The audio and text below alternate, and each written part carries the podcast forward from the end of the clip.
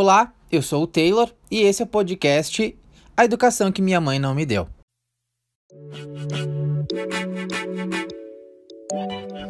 Que todos almejam sucesso em todas as áreas e uma vida financeira tranquila nós já sabemos. Agora precisamos analisar qual motivação envolvida para te fazer alcançar o que desejas. A sua motivação está diretamente ligada aos seus resultados. Se você olhar para uma árvore que gera bons frutos, tenha certeza de que as suas raízes estão bem enterradas e bem nutridas pelo solo em que ela foi plantada. Se você vê o oposto, quer dizer que as raízes não têm nutrientes o suficiente para que a árvore produza bons frutos.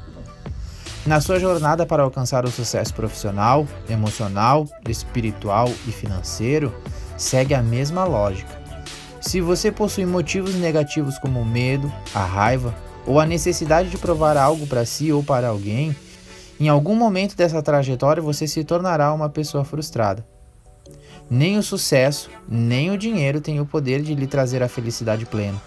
Eles te trarão conforto e visibilidade, mas o sentimento de alegria e realização não. Harvey Eker lembra que o seu mundo interior reflete o seu mundo exterior. Se você não se considera pleno, acabará confirmando essa crença e criando uma realidade que não tem o suficiente. Por outro lado, se você se sente uma pessoa plena, validará essa crença gerando abundância. Josh Billings completa esse pensamento ao dizer que não é o que não sabemos que nos impede de vencer.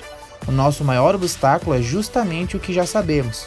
Então pense e me responda: o que te motiva a alcançar o sucesso?